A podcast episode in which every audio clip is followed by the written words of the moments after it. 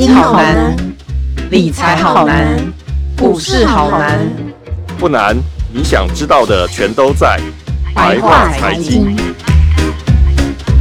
欢迎收听由联合报直播的联合开炮。你现在所收听的是白话财经，我是有容。美国联准会宣布升息两码，也创下了这个近几十年最高的纪录。那今天我们请来台经院景气预测中心主任孙明德孙主任来为大家解读一下这个联准会升息会有哪一些影响，以及这个联准会的这个下一步可能的这个行动。这样子，那孙主任好，主持人好，各位听众大家好。是孙主任很高兴今天就又又请到您了。那因为刚好前几天在我们录音的这个前两天吧，那联准会就刚好宣布了这个升息。那呃，在联准会宣布升息两码之前，其实我我有些专家其实大家都有开预测，那有些专家预测说它可能会升息到三码，但是联准会也是呃否定了这样的预测。我我想请教一下呃孙主任。就是联准会这样子的这个决定哦，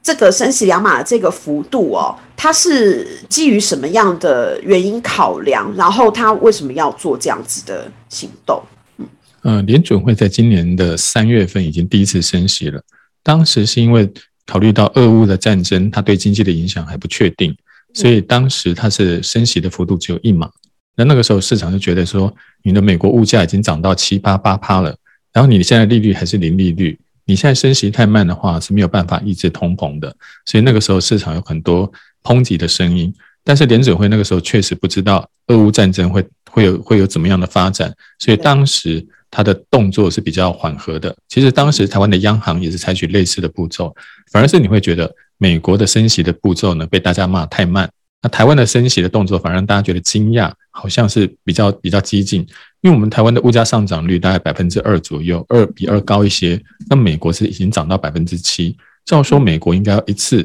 升零点五个百分点，就像这次一样。那台湾反而大家是觉得说，台湾升个半码就好了，干嘛一次急着升呢？不过那个时候因为物价上涨的也比较多一些，所以台湾跟美国都采取一码的动作，但这一次就不一样了。在四月的时候，联准会曾经有好几个高阶的官员，或者是那个联准会的分行的行长，其实在一个礼拜某同一个礼拜不约而同都发表相同的言论。他们认为说，美国的物价已经连续好几个月都是百分之七、百分之八了，然后再加上俄乌战争，现在看起来就是属于一个区域的战争延长赛，要继续把全世界的油价啦、原物料价格继续推高的可能性已经不是这么高了。所以联准会几位几位的那个。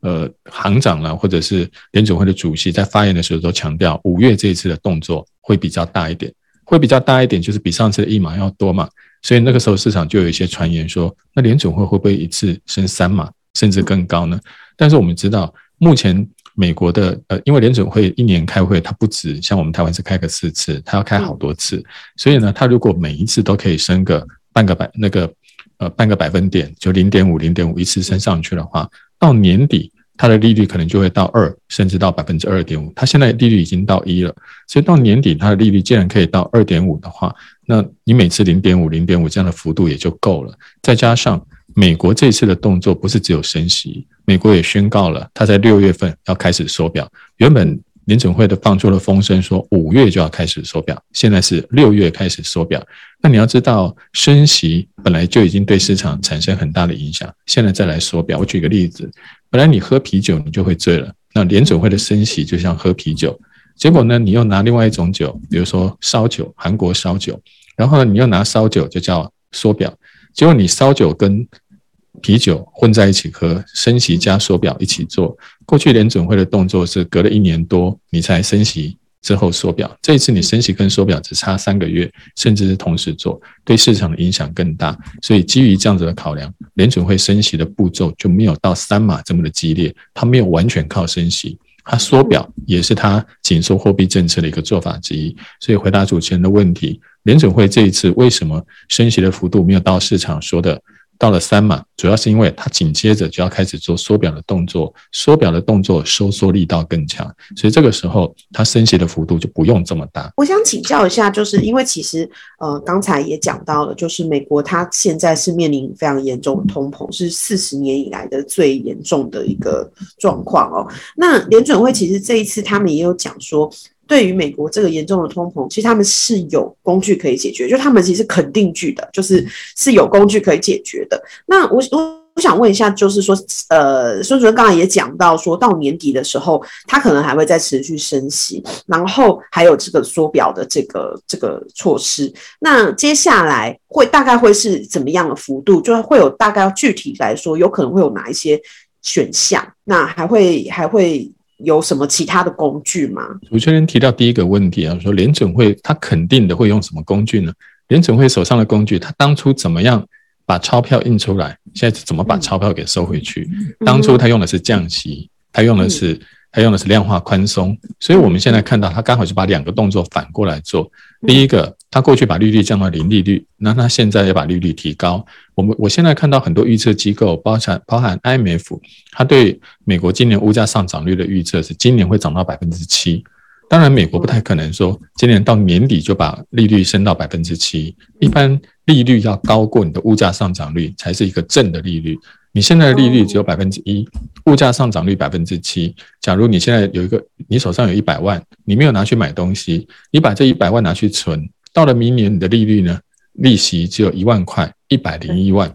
但是明年你的东西涨了七百分之七，你现在的物价到明年你要买这个东西就变成一百零七万。你今年还可以买的东西，你到明年反而买不起，这叫实质负利率。那美国联准会现在都担心，实质负利率一直持续下去，会对美国产生不好的影响。所以呢，一般来说，利率都要盖过你的物价，才是一个比较合理的一个水准。那现在美国当然不可能一下就把利率升到百分之七，它只能慢慢的升。现在的预估是到了今年年底可能是到二点五，到了明年年中可能到三点五。其实离我们刚刚说的百分之七还有一段的差距。但联准会这次紧接着做另外一个动作，就是我们刚刚前一个问题提到的缩表。联准会过去的资产负债规模，在这十几年产生了很大的改变。二零零九年金融海啸刚开始爆发的时候，联准会当时的资产规模是九千亿美金。到了今年的一月，联准会的资产是九兆美金，从九千亿到九兆，花了十二年的时间，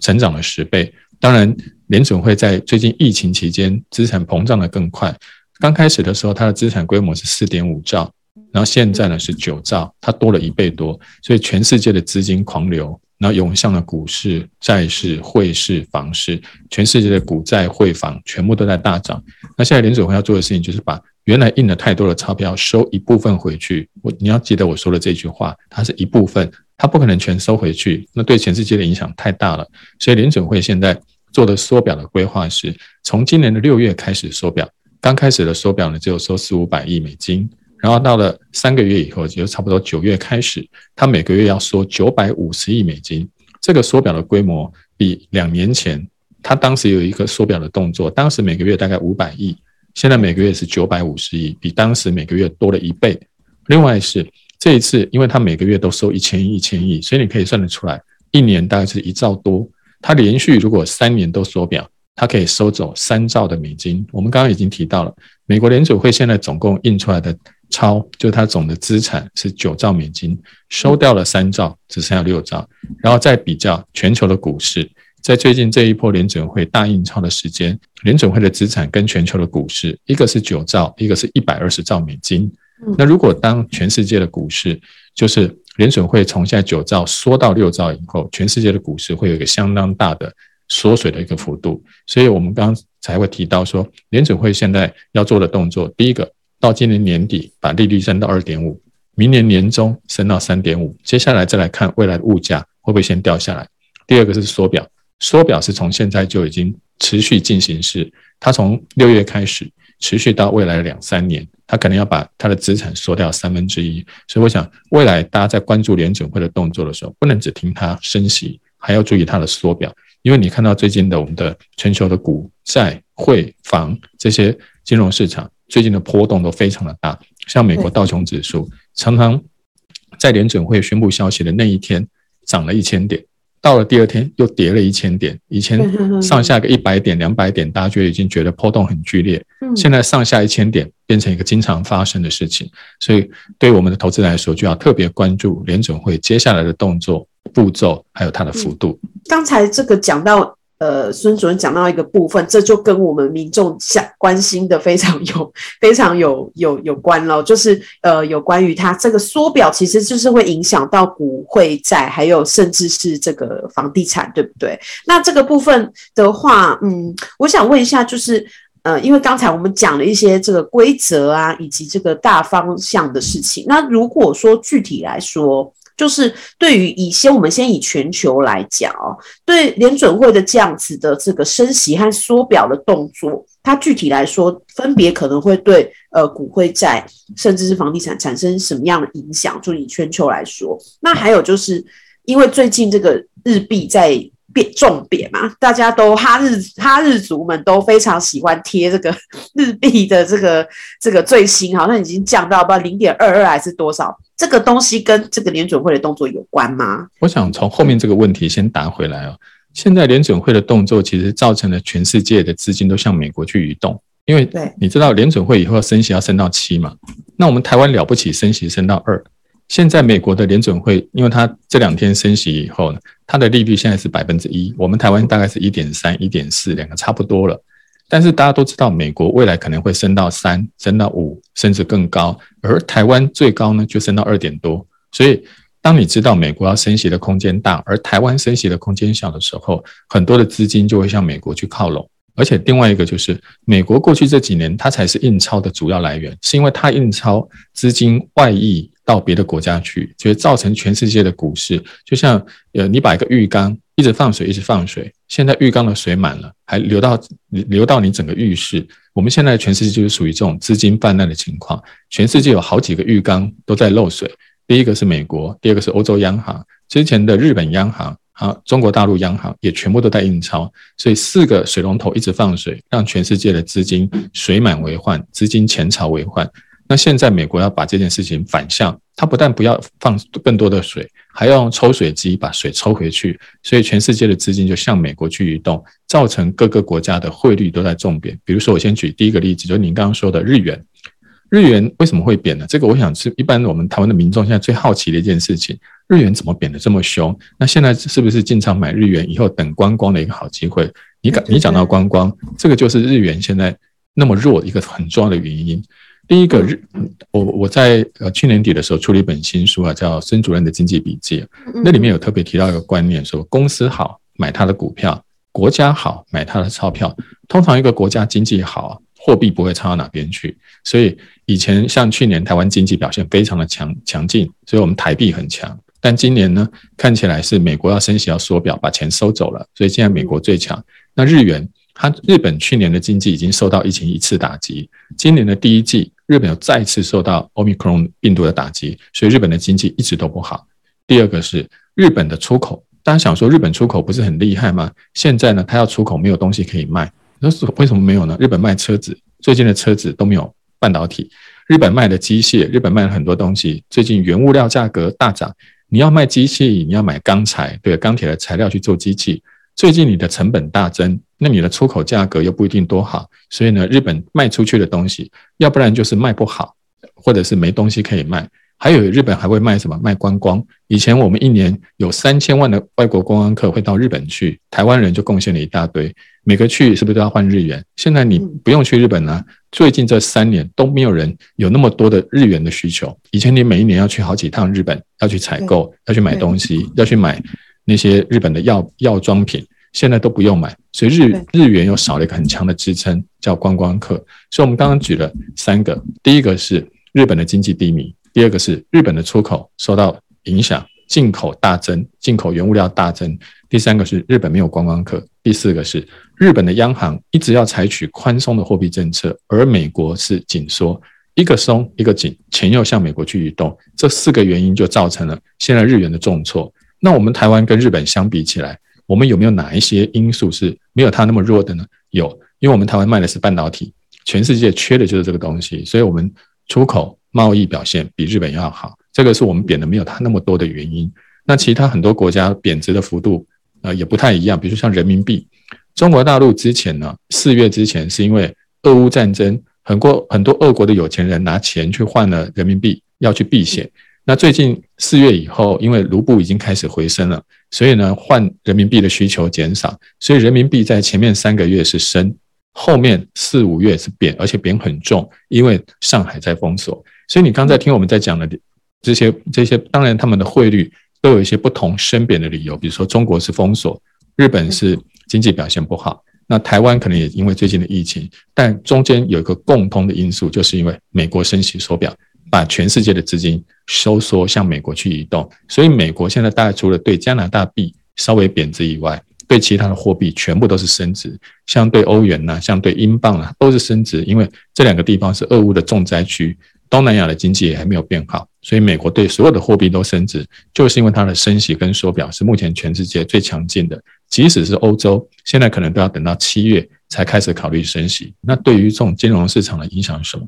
当你的资金被抽走，我们台湾去年的股市、前年的股市这么强，是因为我们的外资源源不断的从外面进来，再加上台商回台投资的资金也进来，所以台湾的金融投资这么旺。但是现在呢，资金反向移动，我们可以看到很多统计资料，外资今年在台股、台币上面。就开始不断的往外汇出，要把资金汇回到美国去。当你当这些资金开始回流的时候，你的股市、你的汇市就会首当其冲受到影响。接下来，房地产市场为什么会受到影响呢？因为美国升息，我们台湾也跟进。虽然我们第一次升了一码，大家觉得说利那个利息贷款一千万呢，利息钱不多。但是如果我们台湾的央行多升几次，那大家的利息负担会变重。到时候买房的意愿也会降低，所以你会看到股汇市、债市它比较直接受到外资撤离的影响。那如果是房市的话，它比较间接，是因为美国升息带动台湾升息，所以让我们的房市面临到资金成本上升的压力。是，哎，我想请教一个题外话，就是因为刚才讲到这个日币的事情，我我是想问说，就是比如说以美国，您您刚才讲到，呃，我们升息。啊，美国他们决定升息，其实主很主要一个原因就是因为通膨的这个幅度太高了，所以他们是要把钱收回来。但是为什么日本它其实同时一样也在通膨，它却还是维持这个货币宽松的政策？就是这个像现在它日元贬成这样子，它经济也不好，它未来会不会更糟？就我们日币要等吗？还是要现在就买？目前你听到的通膨啊，主要是指美欧的通膨比较严重。嗯、比如说以三月份来说的话，嗯、美国的物价上涨率涨到八点多，欧洲的物价上涨率也在百分之七。但是亚洲的国家其实物价上涨率根本没有那么高。台湾可能大家感受的比较明显，但同一个时间你去看日本跟中国大陆，他们的物价上涨率大概就只有一点多而已。你会觉得说怎么差那么多啊？第一个，中国大陆有封锁，它的上海。它的北京最近都有一些疫情，所以呢，它整个的需求就弱下来。再加上它最近的经济受都受到影响，因为整个疫情的封锁，一方面封锁了它的出口，它有很多呃生产的重镇，像我们知道的苏州、像昆山、像上海，都是台商云集的一个地方。当这个地方一旦封封锁以后，它的商品出口就受影响。第二个。北上广深是中国大陆重要的四大城市。现在北上广深之前是深圳，现在是上海、广州也有零星的疫情，北京有零星的疫情。这些人消费被封锁了，他物价怎么涨得起来？所以中国大陆最近物价很低，没有像欧美涨那么高。日本我们就说了，它从去年到今年，它一直受疫情的影响，所以日本的物价上涨率也只有一点多。这两个都只有一出头，所以他们两个反而要宽松。当现在你宽松，美国紧缩。资金就会向紧缩的地方走。我用，因为你这样听不懂宽松跟紧缩。我举个例子，美有一家银行的利率呢一趴，另外一家银行的利率是三趴。假设他们两个都很安全，你会把钱存哪？你一定把钱往那个三趴的地方存嘛？对对。你现在想想看，美国也很安全，日本也很安全，但是一个没利息，一个有三趴的利息。那如果你是日本家庭主妇、渡边太太，你会把钱存哪边？我前几年到日本去旅游的时候，有一次就在日本的那个超。就是那个购物商购物中心外面看到，它里面有银行，好像安永银行，我就看到那个银行的价目表，你知道银行都有利率表，我们台湾的利率啊，有三个月的、半年的、一年的、三年的，对不对？照说你是三年的时间越长，利率越高吧？日本不是哦，日本不管多久的，它利率都是零利率，那如果你是日本的家庭主妇，你每天看到日本都零利率，然后旁边有两栏美元利率两趴，纽澳币利率二点五趴，日本的家庭主妇应该就会把他用不到的日元拿去换美元、换纽币、澳币。所以这几年你会看到日日本的资金常常就是没事的时候风平浪静的时候就往外移动，然后去移动到美金、纽澳币，就是因为当时他们的利率比较高。所以刚刚主持人问的说，哎，为什么中国大陆跟日本他们的那个货币或者他们的通膨情况怎么会跟美国不一样？第一个是因为他们两个的经济不好，美美欧的经济还算好。第二个是现在的中国跟日本还采取宽松，他们几乎是要零利率或利率很低。但是美国跟欧洲看起来升息的空间是比较大，尤其是美国，所以资金会向美元去移动。当你资金向美元移动的时候，人民币、日元就会更弱，而美元就会更强。那照这个意思是说，就是如果我们以这个民众这个比较这个浅的角度来看，日日币它应该还会再继续走跌。日元最近走跌已经引起了他们官方的注意，因为嗯，最近的国际原物料已经涨成这样，你日元还贬，就变成说你进口的东西会有双重的杀伤力。我举个例子啊，我最近呃在在听在这个网络上听一些故事的时候，就听到拉面的故事。他说，日本人以前古代的时候都吃米啊，吃鱼，对不对？因为日本有米有海产嘛。结果呢，后来在二战之后，因为当时日本粮食短缺，所以呢，美国就送了他很多面粉，所以日本就从那个时候开始啊，大量的吃面包，然后吃拉面啊，就吃这些我们现在看看得到的这些食物。但是你要想想看，如果日本是种米吃鱼就算了，他现在如果是吃拉面、吃汉堡，那些面粉、牛肉都要从国外进口。你的日元在贬值，它现在已经贬到一比一百三。我说的是美金对日元，贬到一百三。过去看到一二五，我已经觉得好低了，现在是一百三。接下来如果再贬下去的话，日本第一个我说了，它没有观光客，它出口最近也没有你想的那么好，因为它有很多东西想卖也卖也也找不也做不出来，也卖不掉。你看日本车就是这样，日本家电里面都没有 IC，也不好做，所以你你卖你收不到别人的钱，你自己在拼命流血。这个对日本的经济不好，所以日本的央行虽然想要维持宽松，但日本的财政部呃，应该叫大藏省吧，最近已经提出了警讯，他们可能会考虑进场去做干预。所以最近大家想说，哎，日元会不会还继续贬，贬很凶？目前看起来，现在日本的政府已经高度关注这个问题，所以别的国家当然也不希望日元一直贬值。像我们台湾，我遇到很多机械业的工作的朋友，他们就在抱怨说，最近日元贬那么凶，还好台币也有贬。要是像去年一样，日元贬十趴，台湾还升三趴，你台湾跟日本最大的竞争力，在那个机械产业上，很多产业上还属于竞争的关系，你就会输给他。所以日元的贬值，我刚刚已经提到了，他自己有他们的有他们的因素。那日元的贬值，其实我们台湾的民众，如果你从观光的角度，你当然希望它贬多一点；但如果你是从产业竞争的角度，卖车子、卖机器的角度，你可能不希望日元再贬下去了。它再贬下去。所有的全世界的订单都往日本跑，我们台湾也会受到伤害。其实我刚好看到新闻说，这个日本好像也在考虑要开放观光，有没有？他们说先要先开放这个，就先国境解封，先免隔离。所以我想这个政策可能也是跟他们就是您刚才讲的这个呃日币不能再继续走跌有关吧？就是说，它如果一旦开放观光，它会好一些，对不对？是，我想对于呃台湾的民众来说。呃，日本大要为什么要开放观光？其实日本想要开放的不只是观光，日本想要开放了很多，因为他们觉得他们现在疫情已经慢慢，大家已经可以适应了。日本这两天是黄金周，五月第一个礼拜，日本是黄金周，他们是旅游旺季。嗯，中国大陆也是黄金周，日本也是趁那个什么劳工节的时候、劳动节的时候出去旅游。日本现在国内民众的旅游生活已经慢慢恢复正常，那现在他们就想要开放。外国人能够到日本去观光，让日本的经济回到正常。所以你说开放观光是为了要去护盘日元，我觉得没有那么狭狭隘，它可以当成一个辅助的工具，因为它可以当成一个辅助的工具。但是你说要把日元整个撑上来，你不是只有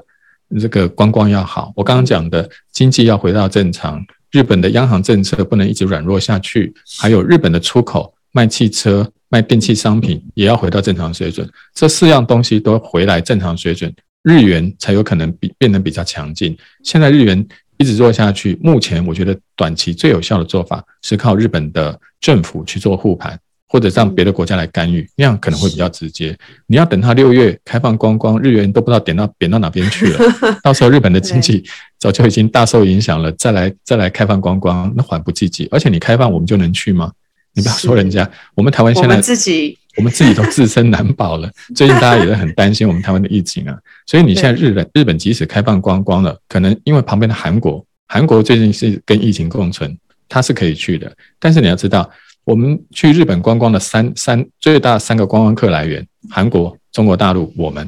那三个只有韩国可以去，中国大陆现在还在封锁，他怎么可能去？我们台湾最近大家也在被疫情困扰，我们也去不了，所以它即使开放观光，要真正对日元产生呃很明显的效益，我觉得不可能那么快，可能要等到年底，甚至等到明年。对于日元的注意才会比较明显。目前只能先求不要流血，先求不伤身体，再强调药效。那这个时候刚好就呃，孙主任刚好也提到了台湾的状况。那我们想请教一下，就是联准会的这些动作。它对台湾来说是会有哪一些具体的影响？比如说，那像央行它可能会跟进吗？我们接下来还有可能会再升息吗？那对我们的这个金融市场，因为美股其实对于台股也是有一定的影响程度，那会有什么样子的状态呢？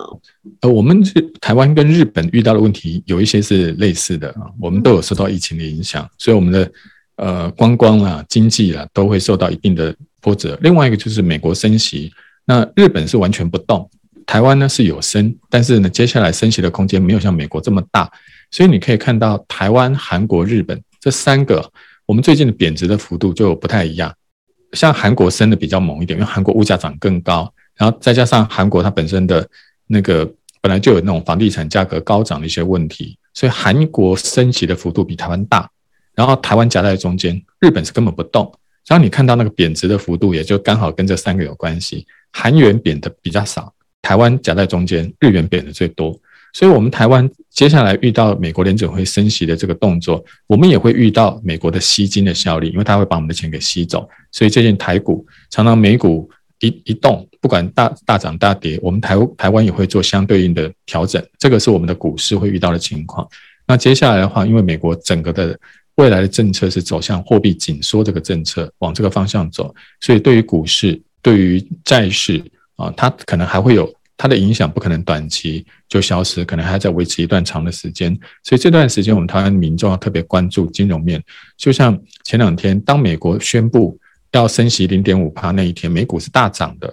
好多人问我说，是不是利空出尽了？美国现在这个消息已经是好消息，所以接下来股市，我告诉他，你看美美国三月份的时候那次升息也是一样，他在讲的那一天股市也是涨的。就到了第二天，到了后面那个月，每天就喋喋不休啊！所以美国利率生生不息，美股喋喋不休，就是我们最近看到美国的情况。那当然，台湾的股市也会受到它的影响。所以最近，当美国接下来啤酒再加烧酒这两个炸弹酒混在一起的时候，效果会更强。这个效果应该会从六月开始不断的浮现。所以，我们对于最近的金融市场确实要谨慎对待。然后另外一个就是我们新台币的贬值，新台币最近在贬了，所以我们的进口物价大家也感受到进口物价在涨了。然后另外一个就是，那对于出口厂商可能是好事，他觉得哦，现在原物料价格虽然涨，但是呢，因为新台币也贬值，所以呢，生意还可以还可以做一点。但是新台币贬值对于我们进口的商品，其实物价上涨的压力还是比较巨大。所以现在有很多人在预测说，台湾的央行在六月份可能又要跟进美国的动作。这这次美国升零点五，我们升不了那么多了，我们升个一码半码还是有这个机会。那至于升一码还是半码，就要看这两个月台湾经济的表现。因为我们看到五六月疫情已经开始对我们的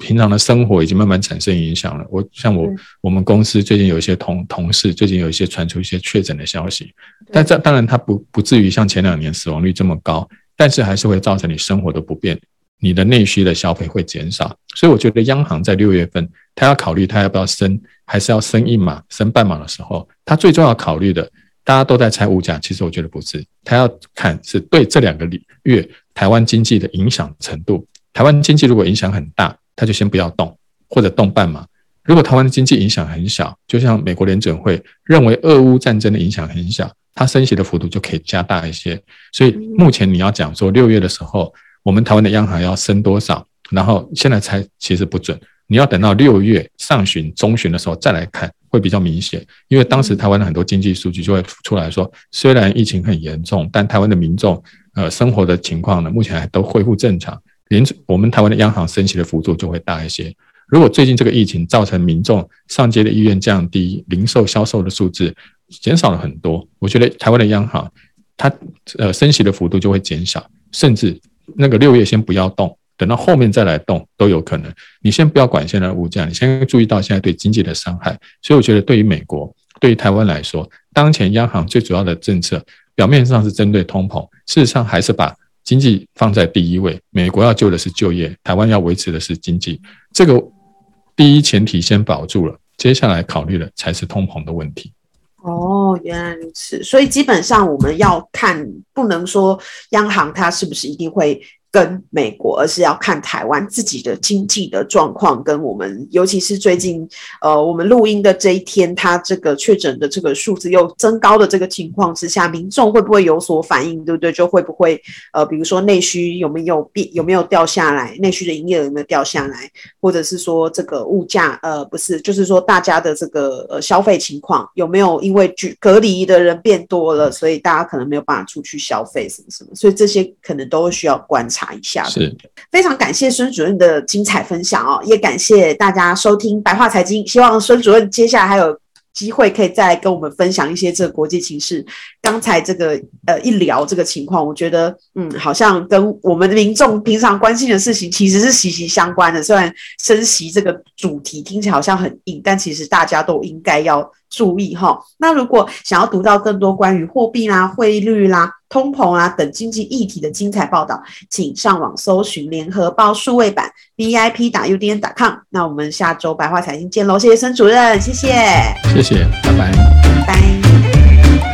更多精彩的报道，请搜寻 VIP 打 UDN 打 com 联合报数位版，邀请您订阅支持。